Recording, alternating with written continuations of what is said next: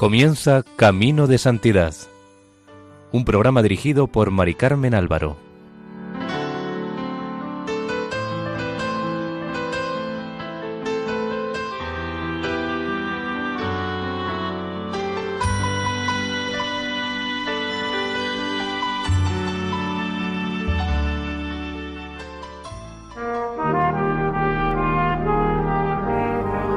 Sean bienvenidos al programa Camino de Santidad, realizado por el equipo de Radio María en Castellón, Nuestra Señora del Lledó. Les invitamos a escuchar el segundo capítulo dedicado a la vida de San Pedro Claver.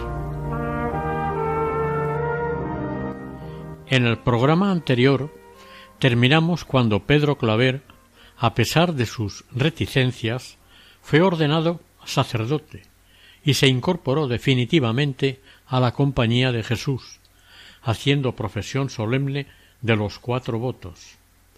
Lo hizo el 3 de abril de 1622.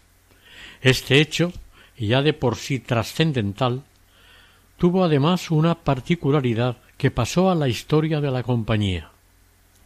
En aquel papel, donde con mano firme escribió su entrega, escribió una introducción que se hizo célebre. Antes de la fórmula habitual de los votos escribió Amor, Jesús, María, José, Ignacio, Pedro, Alonso mío, Tomé, Lorenzo, Bartolomé, santos míos, patronos míos, maestros y abogados míos y de mis queridos negros, oídme, esto era una invocación, una petición a los patronos más queridos de su corazón y a los patronos de su futura misión apostólica, que son Tomé, Lorenzo y Bartolomé, apóstoles de la raza negra. Luego siguió con la fórmula normal, por medio de la cual se consagró de manera total y absoluta con los votos religiosos y con uno de especial obediencia al Papa para toda la eternidad. La fórmula final fue original suya. Firmó en latín Pedro Claver, esclavo de los negros para siempre. Esta sería la gran consigna de su vida. Tal vez, al estampar su firma, no se daba cuenta de toda la carga de heroísmo que conllevaba Serían años de sacrificio total. Dios aceptó su ofrenda. Una nueva vida comenzaba para él. A partir de aquel momento la vida de San Pedro Claver transcurrió en su totalidad en medio de la esclavitud negra. Tenía entonces treinta y seis años y estaba en pleno vigor. Estos primeros contactos con la realidad dejaron en su rostro aquella melancolía que le distinguió toda la vida. En los años que vivió en Cartagena, de Indias, se alojó en una habitación oscura y apartada, la peor de todas las del colegio, según uno de los intérpretes que le ayudaban para traducir y poder hablar con los negros que iban llegando. Pero este aposento tenía la particularidad de que estaba cerca de la portería del colegio, con lo cual podía llamarle a cualquier hora del día y de la noche y salir sin molestar a los demás habitantes del colegio. Cuando llegaba algún mensajero para informarle de que se divisaba un galeón negrero, corría a la sala principal de la casa que daba al mar, y su rostro se encendía y ponía rojo. Al que le había llevado la noticia, le prometía misa y penitencias, y rápidamente movilizaba sus preparativos. Tenía a sus órdenes los esclavos e intérpretes Andrés Sacabuche e Ignacio Aluanil, angoleños, Ignacio Sofo y Francisco Yolofo de Guinea, Manuel Biafara, José Mayolo, estos compañeros de apostolado eran muy queridos por él, su mano derecha. Francisco Yolofo dijo que cuando ellos caían enfermos los llevaba a su cuarto, les daba la ropa de su cama y compraba para ellos las medicinas más costosas. Otra persona indispensable para él, el padre Claver, era el hermano Nicolás González, su compañero fiel y habitual, además de confidente. Fue su hermano en religión y biógrafo. Su informe en el proceso ocupa más de ciento ochenta páginas. El cuarto del padre Claver era de una austeridad de celda de anacoreta. Por todo mobiliario tenía una silla desvencijada y una cama con una estera. Al mismo tiempo era una especie de despensa con cestas de naranjas y limones, cajas con dulces, barricas de aguardiente, tabaco y vino, vestidos ordinarios de tela y colores chillones, colgados de un clavo junto a la cama, todo esto para regalarlo a sus negros. También había unos instrumentos terribles de penitencia, cilicios y disciplinas, estos para él. Los días que había menos trabajo, Pedro Claver salía con sacabuche o yolofo, con una alforja al hombro, e iban llamando a los portales señoriales de la parte rica de Cartagena. Necesitaba el dinero y donativos de aquellas familias ricas de la ciudad para dárselo a los pobres. Frutas, dulces, regalos y vestidos. En medio de muchas almas miserables, avaras, endurecidas por la codicia y la crueldad, había otras maravillosas, aunque sólo mencionaremos unas pocas, como el capitán Villalobos o Francisco Núñez de Quero, que solían acompañarlo a los navíos, y un grupo de señoras ricas y piadosas que tenían como un gran honor servirle, entre ellas Isabel de Urbina, Catalina Pimientas y María Cárdenas. El padre Claver tenía muy buenos amigos y patrocinadores. Los gastos que hacía en limosnas eran fabulosos. No se puede comprender el apostolado social de Claver sin esta verdadera unión de clases. Con su buen hacer y simpatía llegó a conquistar a los mismos capitanes negreros, que al principio eran los que más le hacían la contra. El cambio en algunos de ellos fue de tal manera que llegaron a prestarse a actuar de intérpretes cuando era preciso, e incluso a veces le ayudaron con limosnas en la compra y mantenimiento de aquellos esclavos que les parecía eran más a propósito para el oficio de intérpretes. Cuando el buque iba llegando a Cartagena, a veces no se acercaba al puerto inmediatamente. Entonces el padre Claver no esperaba a que atracase y en una barquichuela, acompañado de varios intérpretes, se acercaba al buque. Debía de ser impresionante el momento en que esa carga humana esclava asustada, se encontraba con el santo.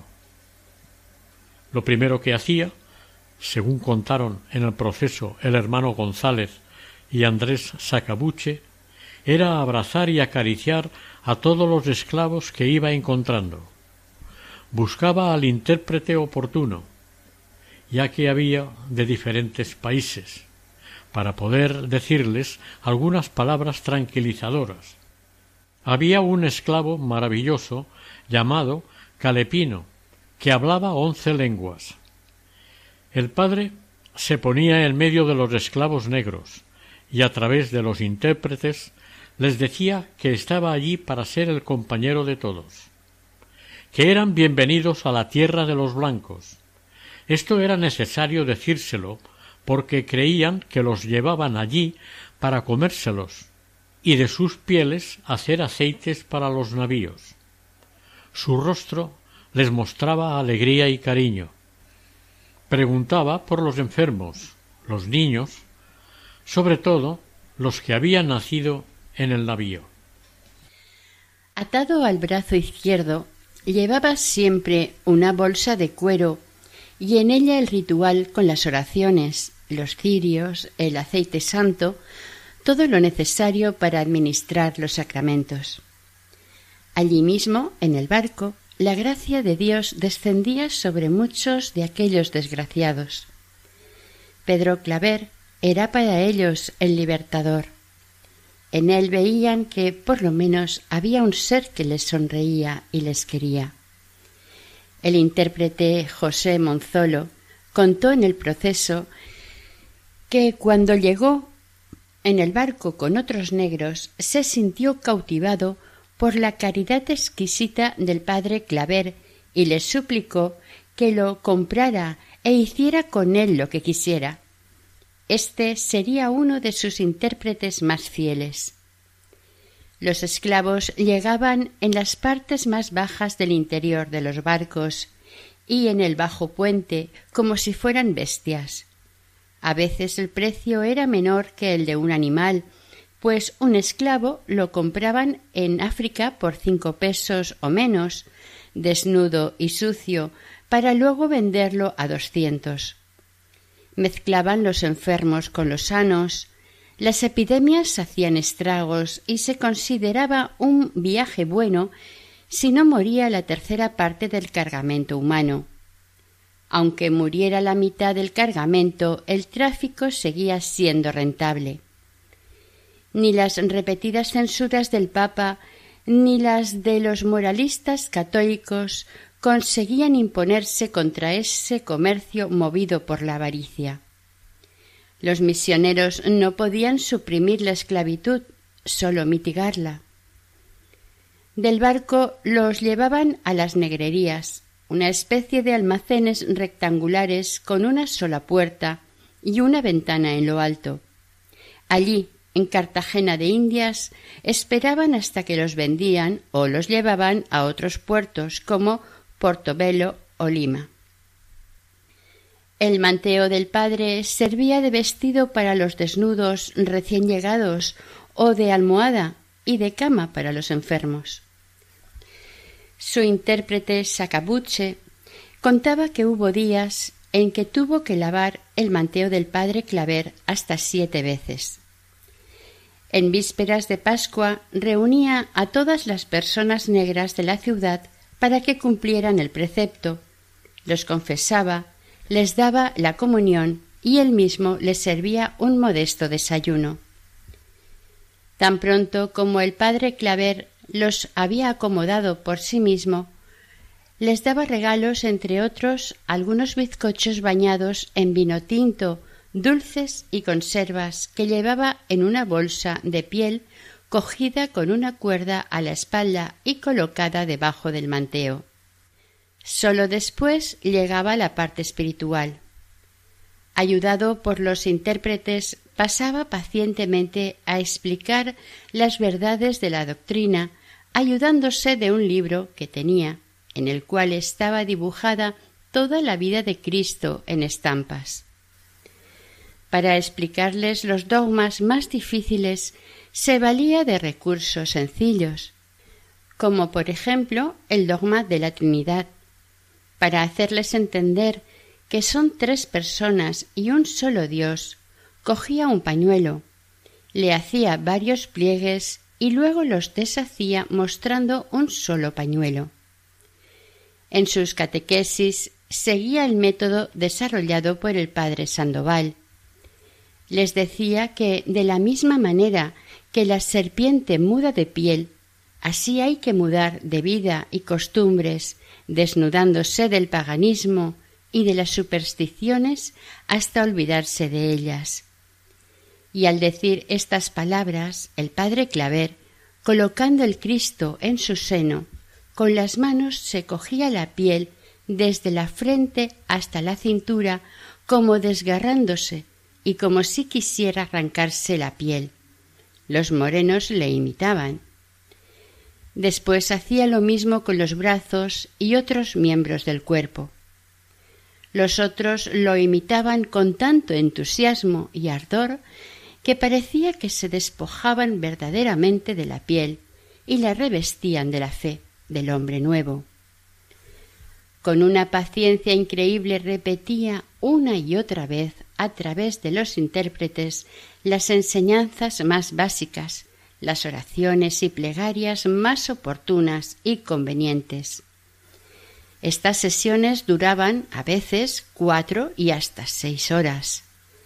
No escatimaba tiempo en la preparación para el bautismo. Examinaba personalmente a los catecúmenos y no bautizaba muy fácilmente.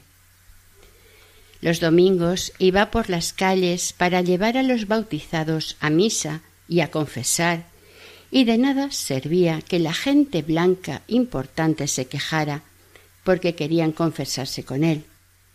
Él era ante todo el misionero de los pobres y oprimidos negros. Los demás ya encontrarían fácilmente confesor.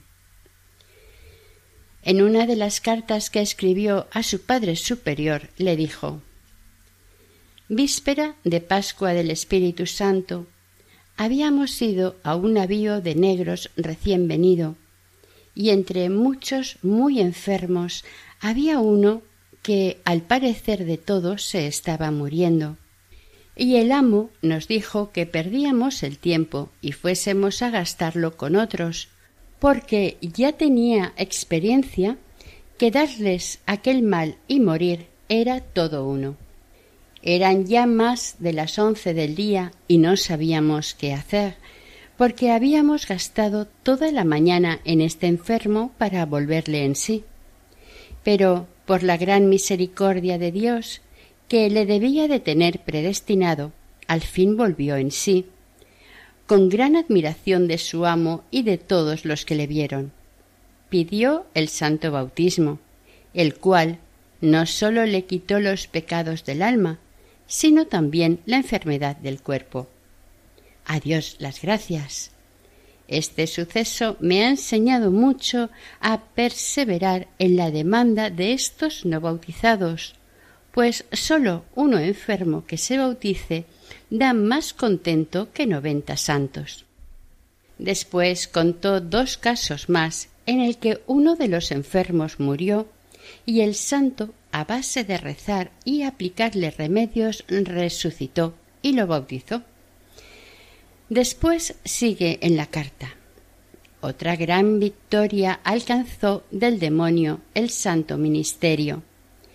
Salimos una madrugada y en la puerta de la casa de los negros nos dijo el cirujano Padres míos, allí está una negra muriéndose. Vayan y bautícenla. Fuimos a ella. Tenía los ojos turbados y sin vista y sin sentido, y el demonio muy seguro de la presa. Trabajamos cuatro o cinco horas con cuidados y saumerios que la calentaron y renovaron los sentidos traspasados de frío. Con lo cual quiso la gracia de nuestro Dios recibiese el santo bautismo, porque volvió en sí y fue instruida muy a gusto y a provecho. El siguiente día se curó un negro gentil, a quien había asombrado el demonio que le hacía hablar con un lenguaje nunca oído, con tonecillos como de papagayo. Su amo y los médicos le tenían por mortal. Pero nosotros, que echamos de ver, eran cosas del demonio, para que no se bautizase. Dijimos los evangelios y el credo sobre él, y quedó maravillosamente quieto, de manera que le catequicé, bauticé y quedó bueno. Nuestro santo estaba como obsesionado por su consagración especial a los esclavos. El voto que había hecho a Dios, esclavo de los esclavos, no era letra muerta. En cumplimiento de este voto particular, no cesaba ni de día ni de noche de asistir a las necesidades de los negros, sin preocuparse del calor, los piojos, el fango, las enfermedades y las indisposiciones que tenían. Lo suyo era instruir, bautizar, confesar, ayudar a bien morir. Todos los días rezaba la oración de la colecta de la misa por su conversión y esto lo estuvo haciendo hasta el final de su vida. San Pedro Claver no admitió nunca la inferioridad de sus esclavos negros, y para que no hubiera duda sobre esto, se proclamó e hizo su esclavo para siempre. Su afecto a los negros bozales, estos eran los que hacían poco que habían llegado y no comprendía nada de lo que se les decía. Le llevaba a defenderlos frente a sus amos, como atestiguó la negra Isabel Falupo. Cuando sabía que alguno azotaba a sus esclavos, se presentaba en la casa y con súplicas o con su autoridad le pedía que no los azotaran. Cuando Portugal se separó de España, prácticamente se acabó el mercado de esclavos en su totalidad y pidió a sus superiores ir a Guinea y Arabia para evangelizar. Como no se lo concedieron, intentó ir a los puertos de Caracas, Maracaibo y otros, pero tampoco pudo ser. El santo oraba habitualmente arrodillado junto a la cama, con las manos sobre su rostro, pálido y demacrado. Su temperamento, antiguamente colérico, lo había conseguido dominar mucho, y ahora le notaban melancólico. No utilizaba la cama. Si se recostaba, lo hacía sobre una estera, con una piedra debajo del cabezal. Un día el padre rector fue a confesarse a altas horas de la noche y le encontró con una corona de espinas en la cabeza y todo el cuerpo con instrumentos de suplicio.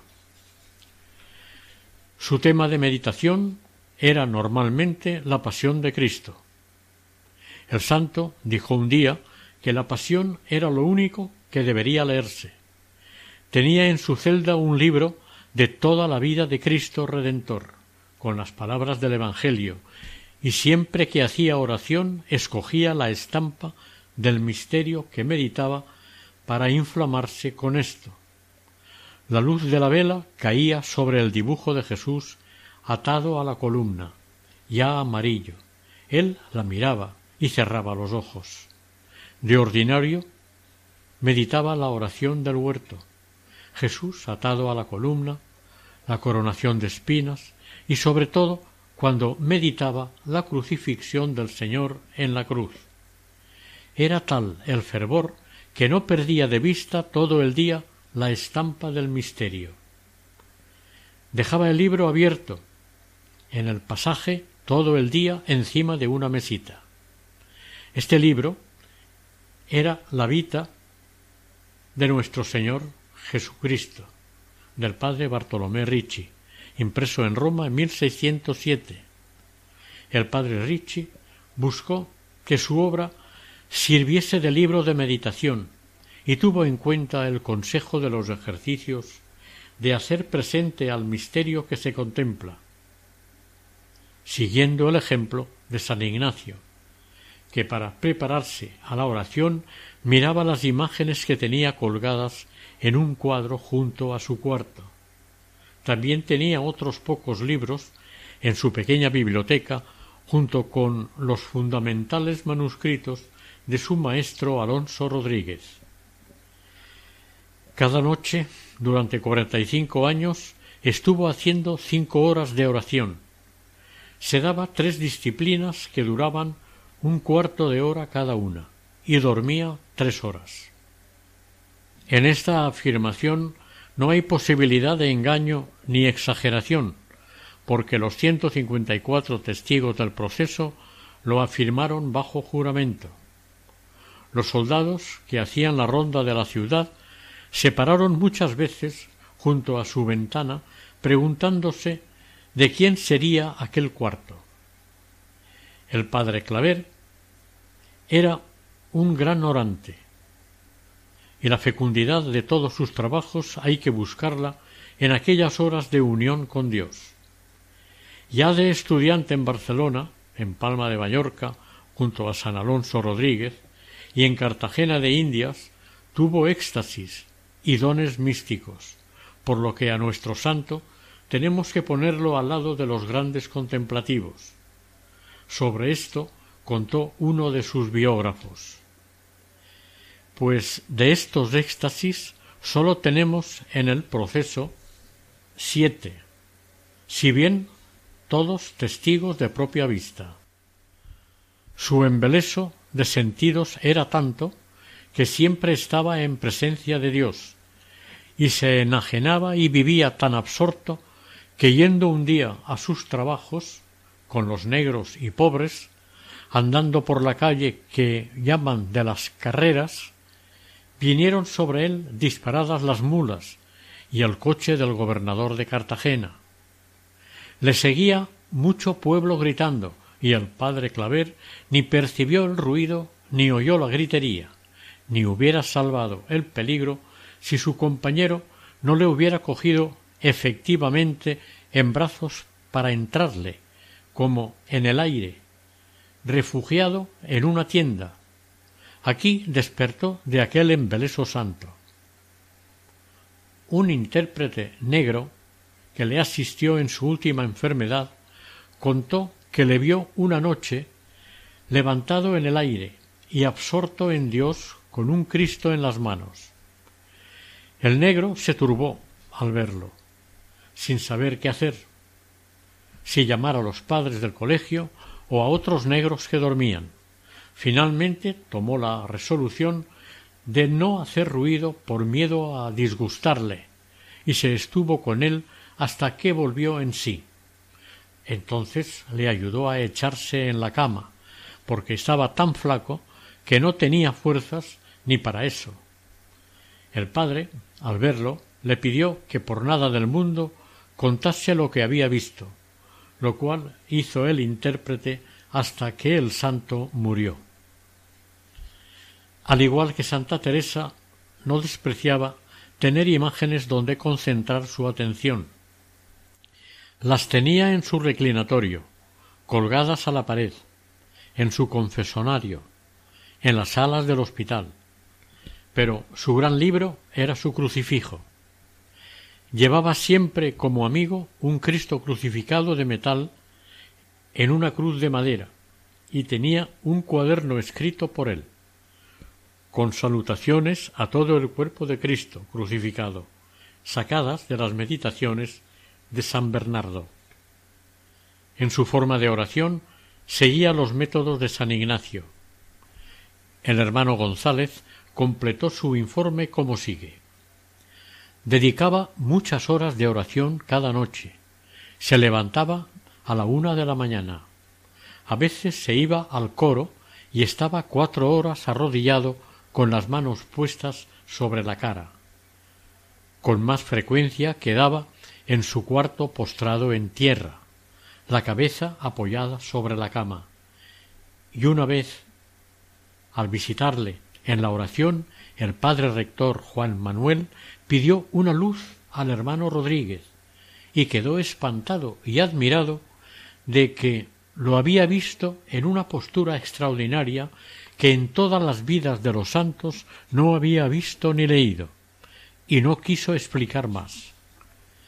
Cuando, por su vejez y enfermedades, no podía estar de rodillas, se sentaba en un banquillo humilde, y allí se detenía largo tiempo cerca del altar, oyendo las misas que se decían y pidiendo por las necesidades de la Iglesia, por los obreros de ella, deseando trabajar por medio de las manos de todos, ya que él no podía hacerlo por las suyas.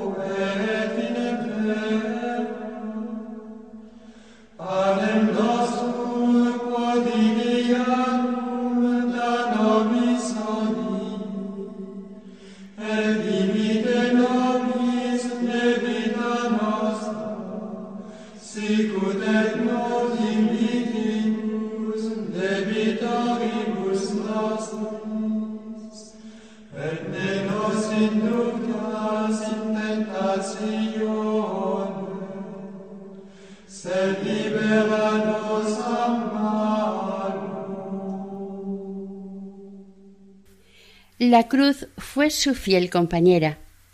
Si iba a visitar a un enfermo y no veía una cruz, la hacía con dos bastoncitos y la ponía a la cabecera del enfermo. En las misiones llevaba un bastón con la cruz encima y la ponía al pie del confesionario. Al cuello llevaba una cruz toda de madera, atada con una gruesa cuerda al pecho. Era la cruz de los milagros. La cruz por todas partes.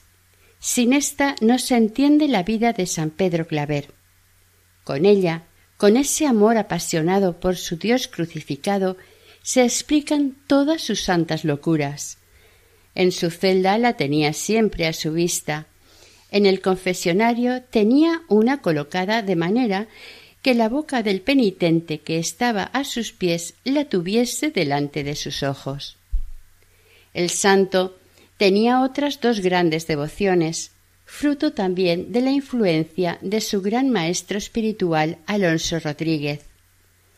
Un día, siendo ya muy anciano, le preguntó un amigo si había estado en Montserrat. La respuesta fue una emoción profunda y unas lágrimas. La devoción a la Virgen para un español, un catalán y un jesuita era algo fundamental. En el siglo XVII había una atmósfera mariana extraordinaria. Las universidades y los municipios se esmeraban en mostrar su celo por el misterio de la Inmaculada Concepción de María. En la iglesia de su Verdú natal existía una imagen de talla natural y a sus pies se arrodillaban los payeses con amor. La Virgen fue para Pedro Claver el bálsamo que caía sobre sus dolores y también sobre la gran miseria del mundo donde le tocó vivir. La Virgen de los Navegantes despidió en Sevilla al joven Claver antes de subir al galeón, San Pedro, la Virgen de la Popa lo esperaba en la entrada del puerto de Cartagena de Indias y la Virgen del Milagro lo esperaba en la intimidad de la capillita del colegio. Fue allí donde dijo su primera misa y a sus pies colocó su confesonario y junto a ella colocaron sus restos. Fue un gran propagandista de las prácticas marianas, especialmente del rosario, su devoción a la Virgen fue grande. En todas las grandes festividades hacía penitencias públicas, besaba los pies a todos los religiosos, lo mismo los sábados. Todos los días rezaba el rosario entero. Hacía que le llevaran gran cantidad de la frutilla del cinamomo que se cría en los montes y con ella hacía muchos rosarios con sus propias manos los cuales repartía gratuitamente a todos los que trataba, en especial a los pobres negros y esclavos. Se calcula que al año hacía unos nueve mil rosarios. Había formado una congregación de negros y mulatos bajo el patrocinio de la Virgen y celebraba grandes fiestas. Durante toda su vida dicha cofradía se mantuvo muy floreciente. Rebuscando el hermano Nicolás entre los recuerdos del Padre, encontró la oración que dice Virgen María, Nuestra Señora, llena de gracia y de misericordia, yo, indigno, os pido humildemente que no muera de muerte violenta, a fin de que mi alma no salga de este mundo sin una confesión perfecta y sin haber dado satisfacción de mis pecados. Oh Virgen Santa, por amor a vuestro Santísimo Hijo, pide por mí, pecador. Amén. La Virgen le escuchó. Su muerte no fue repentina. Tuvo cuatro años para prepararse y ella se lo llevó al amanecer de su fiesta el 8 de septiembre de 1654. Su otra gran devoción fue la Eucaristía. Hasta los últimos días de su vida procuró decir misa. Y era tal el fervor y la exactitud con que la decía que su rostro se transformaba. Hubo gente que manifestó que volvieron a Dios por cómo celebraba la misa el padre Claver. Durante toda su vida en Cartagena siempre decía la última misa que se celebraba en la iglesia del colegio. Recordamos que entonces, para poder comulgar, había que estar en ayunas sin comer ni beber nada desde la medianoche anterior. Las últimas misas del día eran a las ocho de la mañana los días ordinarios y a las once los domingos y fiestas. Un asistente habitual a estas misas dijo que decía la misa con gran flema, devoción, aplicación y contemplación. Y el mismo testigo añadió que, como muestra de gran humanismo del santo, procuraba no pasar de la media hora, porque en aquellos calores la longitud de la misa hacía quitar la piedad. Sacrificaba su contemplación personal a la caridad. Era la consigna de su vida. Tenía también el santo devoción a las ánimas del purgatorio. Decía una misa por cada esclavo que moría, y una de las penitencias que ponía era que el penitente hiciera alguna cosa buena por ellas. Tenía devoción al agua bendita y la usaba mucho, como por ejemplo con los moribundos, en los calabozos con los presos o cuando les acompañaba a la ejecución además de atender a los pobres enfermos y moribundos en los barracones, con unos olores insoportables que provocaban que los que entraban bien salieran enfermos, sólo de atenderlos, el padre Claver y el padre Sandoval pasaron por terribles momentos asistiendo a los enfermos de peste. En sólo diez años se registraron cinco epidemias. La más terrible fue la de 1651. Los padres atendían a los apestados y demás enfermos con gran entrega, y fueron innumerables los que fueron bautizados y por tanto se salvaron en el último momento. Solo contaremos algo de algún caso. Un día, cuando volvió el padre a las once de la mañana para descansar un poco de visitar a los morenos, a donde había ido a las seis, le avisaron para otro enfermo. Fue al momento y lo encontró casi comido de unas moscas carniceras que se habían encarnizado con él, sin que tuviese quien se las quitase. Lo habían dejado tirado en tierra como un perro. Recogió el padre su bonete y haciendo de él abanico se las fue quitando. Acabada la confesión, para que no muriese sin el viático, se fue de allí en busca del cura que estaba sentándose a comer, y era día de ayuno, con lo cual sólo comía una vez al día. Le pidió que atendiese primero al pobre negro y lo llevó primero consigo a la iglesia y después a casa del enfermo. Fue tanto lo que le revolvió al buen cura el estómago sólo con parte del mal olor que en dos días no pudo comer bocado y le pidió al padre Claver que no le llamara otra vez si no quería que enfermase gravemente y se muriese él por un negro. Esto mismo le sucedía también a otros padres cuando llamaban a otros curas quienes se quejaban de que los padres de la compañía los martirizaban y querían quitarles la vida entre apestados insufribles. Finalmente, el padre provincial les mandó que en adelante llevasen consigo lo necesario para la santa unción, por ser tan extrema la necesidad.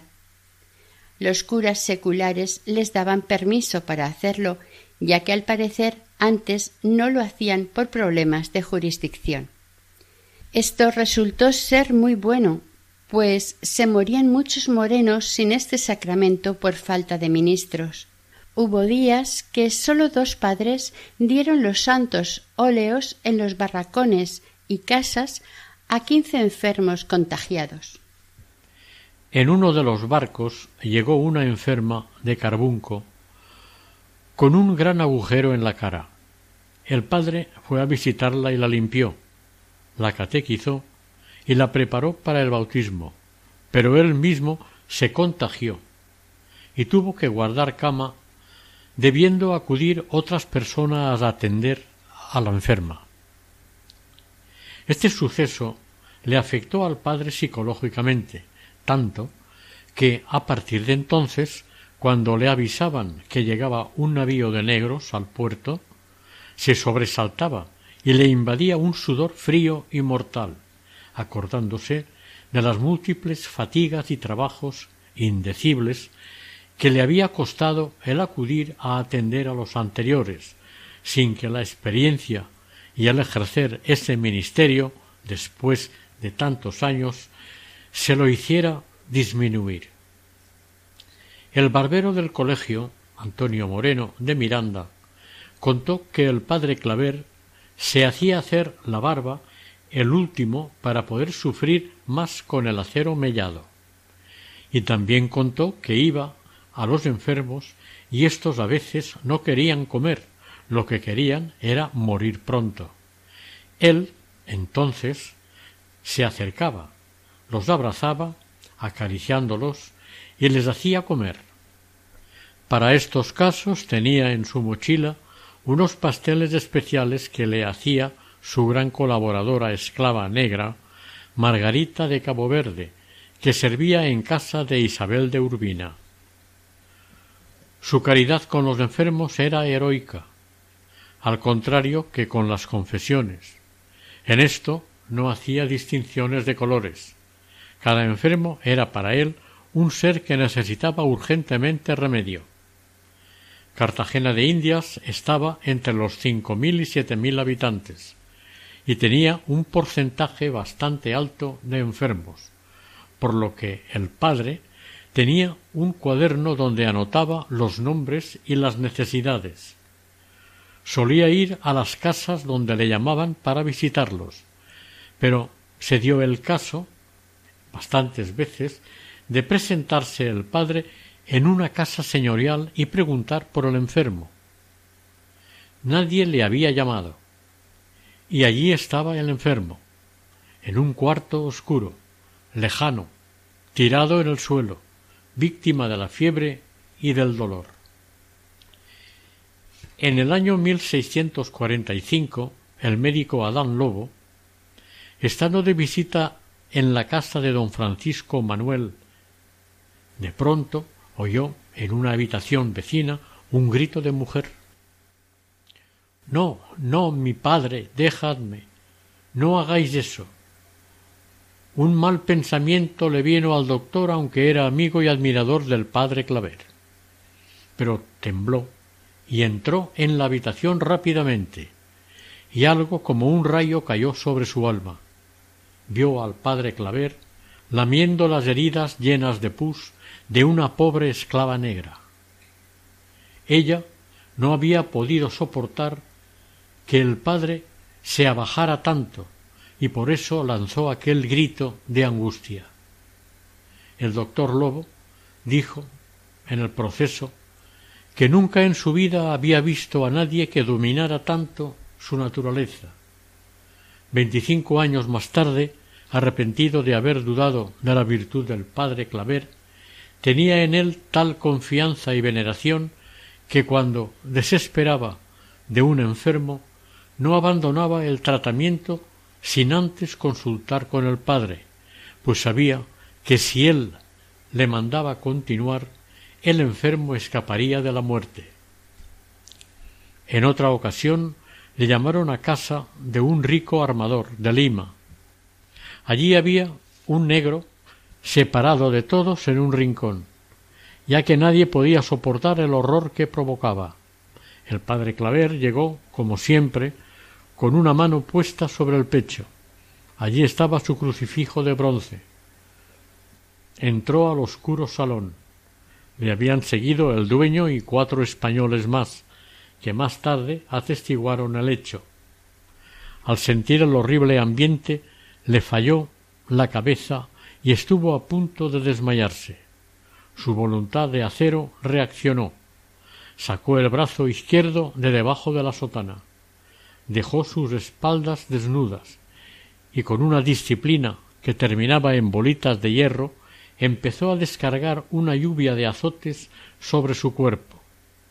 mientras murmuraba, reprendiéndose a sí mismo Así rehusáis llegar a vuestro prójimo, redimido con la sangre de Jesucristo?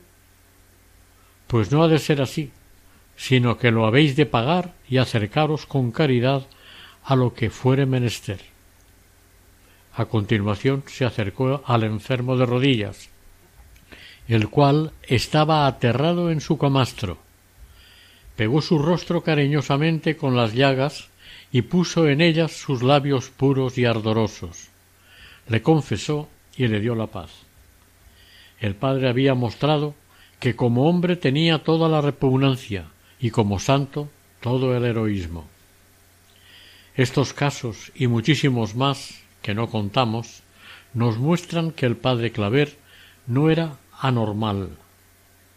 Era un santo que sentía la necesidad de llegar al extremo del sacrificio para salvar la extrema miseria de unos seres abandonados. Nada de extraño que esa raza esclava, que había llegado con un temblor físico y moral en el alma, cayera rendida ante este hombre y le viera como un ángel. Los niños salían a la calle para besarle la mano y los mayores veían en él a su gran amigo. Esta era la gran psicología de Claver. Amor sacrificado. Sin esto no se explica nada. Esta actitud extrema del santo era necesaria en aquel ambiente duro y cruel, para que la gente reaccionara un poco. El padre no retrocedía ante nada, era duro lo que hacía, y aunque la carne sintiera el espanto y el asco, había que llenar el abismo de la miseria con el de la caridad. Aquellos enfermos esclavos recién desembarcados tenían el alma llena de dolor. El blanco era para ellos el flagelador de su vida, el enemigo que les había arrebatado la libertad. Era difícil penetrar en su mundo espiritual, lleno de rencor. Sólo ante un hombre de la raza blanca que se entregara a ellos de aquel modo, podían doblegarse. Claver, besando las llagas de estos esclavos, podía hablar de Dios, de paciencia y de amor. Sólo esta psicología viva, extraída directamente del crucifijo de bronce que llevaba junto al pecho, podía transformar esas mentalidades rudas y convertirlos de paganos en hijos de Dios. Su ejemplo servía de estímulo a otros. El hospital de San Sebastián estaba en el centro de la ciudad y el santo iba a visitarlo al menos dos veces por semana.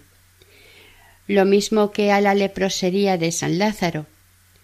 Tenía una gran estima por los hermanos de San Juan de Dios que atendían a los enfermos. Al principio les abrazaba donde les encontraba y les decía que si lo necesitaban para algo, aunque no valía para nada, allí estaba. Su amor era correspondido y cuando el padre se ausentaba de Cartagena porque tenía que ir a misionar, era tal la falta que hacía a los enfermos y a los religiosos que, cuando volvía, lo recibían con aclamaciones y aplausos en todo el hospital. La mayoría de las veces iba al hospital con manteo, con una sotanilla a media pierna y remendada y con la cabeza baja, ya al entrar pedía una escoba, barría las salas, hacía las camas, servía las comidas y luego iba a fregar los platos. Primero ejercía la ocupación material, después venía la espiritual. Iba de enfermo en enfermo, les daba a besar el Santo Cristo y les llevaba regalos según lo que le gustaba a cada uno frutas, dulces, tabaco, etc. Luego los confesaba. Esta era la pedagogía social de Pedro Claver. Luego les daba catequesis. Él recitaba las oraciones puesto de rodillas en medio de ellos, y su reflexión era casi siempre la misma. Haced de la vida una escala para el cielo. La lepra del cuerpo no importa si el alma está limpia. Sentado en una piedra oía las confesiones, y cuando era fuerte la brisa del mar, cubría a los leprosos con la mitad del manteo, quedando sus rostros juntos. El santo no tenía miedo a la enfermedad y ellos lo sabían. Había uno deforme del cual todos huían, y él le solía poner sobre sus rodillas y así le confesaba. En el proceso describen al padre de rodillas ante estos deformes, acercándoles la comida a la boca y comiendo de ella para animarles. Era tal la fama de estos hechos que muchos caballeros iban a escondidas a verlo y no salían de su asombro. Uno de ellos vio un día resplandecer la cabeza del santo mientras abrazaba a uno de aquellos infelices. Él, que nunca utilizó perfumes, sólo admitió a veces un poco de vinagre cuando se sentía desmayar. Tenía gran provisión de saumerios, productos aromáticos para sus enfermos. Él, que nunca espantaba a los mosquitos que hacían una gran carnicería en él, se compadecía del martirio que éstos producían, sobre todo allí, en San Lázaro, rodeado de lagunas pantanosas. Según cuentan las cartas annuas, en una sola ocasión compró catorce toldillos, que fue poniendo en todas las camas para aislarlas de los mosquitos, y un testigo añadió que al finalizar de colocarlos, cada enfermo leproso le daba un abrazo agradecido abastecía a los médicos de medicinas y de las más finas lencerías. Además, los días de fiesta de nuestro Señor y de la Virgen encomendaba a personas ricas que prepararan espléndidas comidas. Isabel de Urbina afirmó que ella misma lo hizo muchas veces, lo mismo que sus hermanas. Desde las primeras horas del día, aquella casa de desolación era alegrada con músicas, pues todos los cantores del colegio con arpas y guitarras eran movilizados. Debían de tocar sobre todo durante la comida. Para el padre Claver esos días eran maravillosos. Cuando la comunidad iba de campo, él se iba a San Lázaro, lo mismo que cuando había fiestas de comedias en el colegio.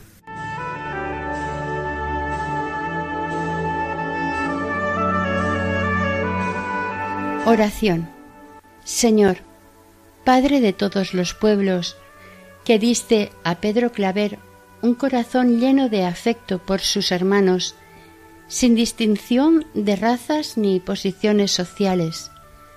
Concédenos practicar sus virtudes con un espíritu constante, generoso, para ser testigos de tu amor en medio de tu pueblo y principio de unión entre todos tus hijos. Concédenos, por su intercesión, que no buscando nuestros propios intereses, sino la gloria a Jesucristo, amemos a nuestro prójimo con obras y en verdad. Por Jesucristo nuestro Señor. Amén.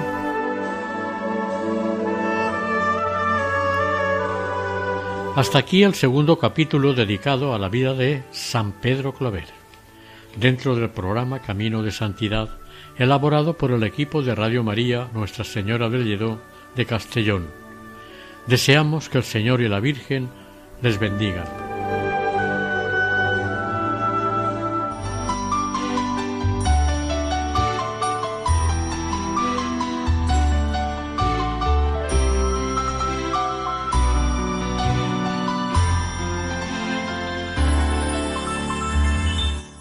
Camino de Santidad. Un programa dirigido por Mari Carmen Álvaro.